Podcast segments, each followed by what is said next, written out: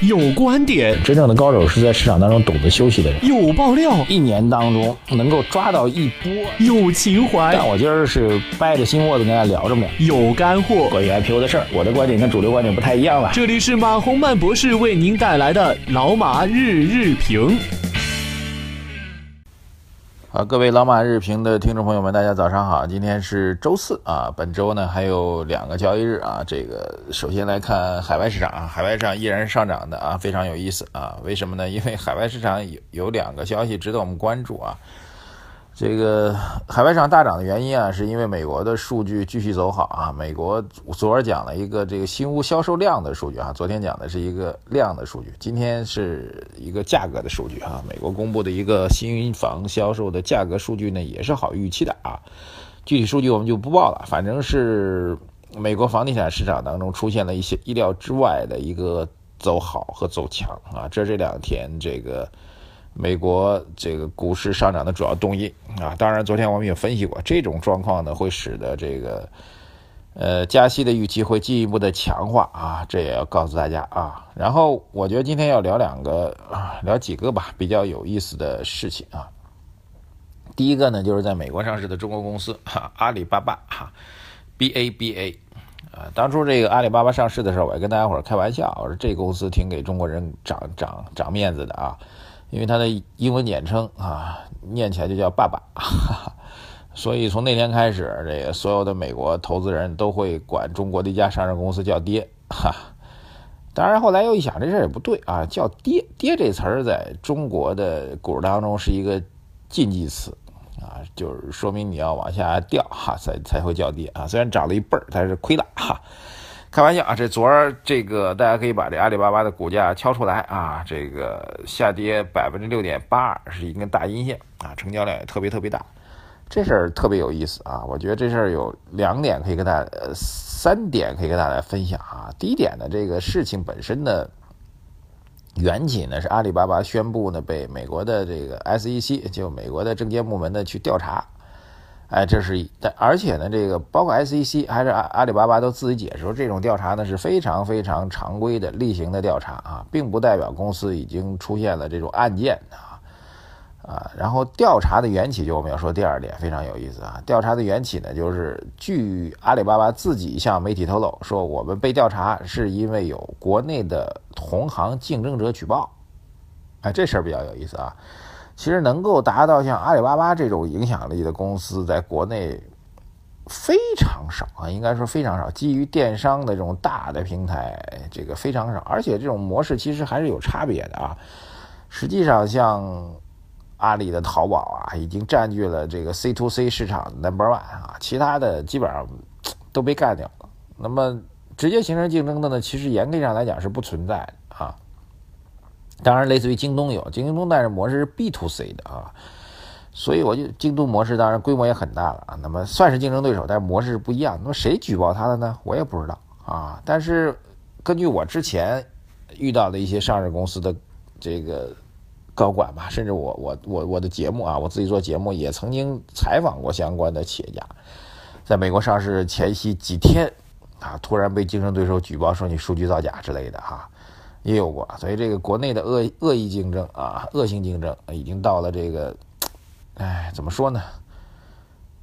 反正先寄寄一封举报信。我那个朋友举报也特别有意思啊，他这个找到了那个寄给美国 SEC 的那个举报信那人，结果那人呢，居然是一个完全不知道这事儿的人啊，他的证件啊、名字啊，通通都在那举报信上面。结果呢，他们就联系到这个人了。这人就压根儿不知道啊，换句话说，甚至可以这样说，就是那那那人呢，基本上属于一个半文盲啊。就对于这资本市场，对于上市公司，对于这个什么举报，什么英文写的举报信，这完全都不懂啊。就背后肯定有操纵的人。但后来我认识这家朋友的公司呢，多次啊，包括像警方，包括像司法机构去报案，但最后呢，也没有查出这个幕后的人。其实他们也知道幕后的人是谁，但是就是没有找到相关的证据哈。阿里巴巴这值得关注的这第二点啊，也遭到了同行的攻陷啊。第三点也非常有意思，就是这次攻陷的啊，这个举报阿里巴巴的这由头跟我们老百姓都有关系，那就是每年的双十一啊，这个天价几百亿的成交量啊，他说这成交量当中是造假的。哎，我倒是我不是说我们怀疑阿里巴巴这个成交量有问题，但是我觉得这次举报有可能会是一个比较良好的一个契机。会什么契机呢？就是我们对于整个电商数据平台的数据的真实性和客观性，还有准确性，给予一个比较明确的判断。啊，这个每次在阿里在自己的平台当中所发布的双十一当天的交易额都会非常庞大，但是交易额背后，首先我们即便我们认为它的数据是真实的，那它的结构还有准确，我们需要做进一步判断。就是你的总金额是这样的，那后来有没有退货的数据？啊，有没有这个交易数据之后又出现留单的这种状况？有没有因为物流的原因导致成交没有实现的？等等等等，这些更核心的结构性数据，其实阿里是不公布的。我倒觉得这些数据其实更为关键，来判断我们消费者。还有就是一个比较重要，就更真更重要的数据，就是这个由于双十一期间是价格大幅度的下降，OK。价格大幅度下降所带来的实际的销售增长，和如果价格不下降所带来的销售增长，包括收入、包括利润这两种模式，对于上市公司来说，到底是有多大的区分？我觉得这些数据其实都真认真值得研究的啊，对我们判断中国的电子商务的平呃发展的模式、平台啊都有帮助，对我们判断阿里巴巴的投资价值也是非常有帮助的啊。所以我觉得这个举报呢，虽然事儿我们觉得从如果属于恶意举报的话，我们从道德上去谴责。啊，但是从实际情况来讲，我们倒觉得应该是把相关数据搞清楚、搞明白，还是有价值的啊。希望 SEC 啊，这个美国的证券监管机构能够帮我们把这事儿传承了。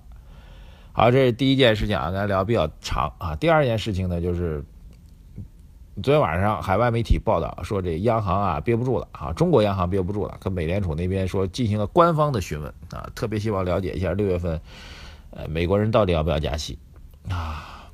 这事儿也是昨天晚上被辟谣的啊！这中国央行表示，这个彭，这是彭博社吗？记不清了啊，是一个反正一海外媒体啊报道，说这事情信息不准啊，两个字儿不准。我觉得这也蛮有意思，就是否定的这个用的词儿也挺有意思，不准。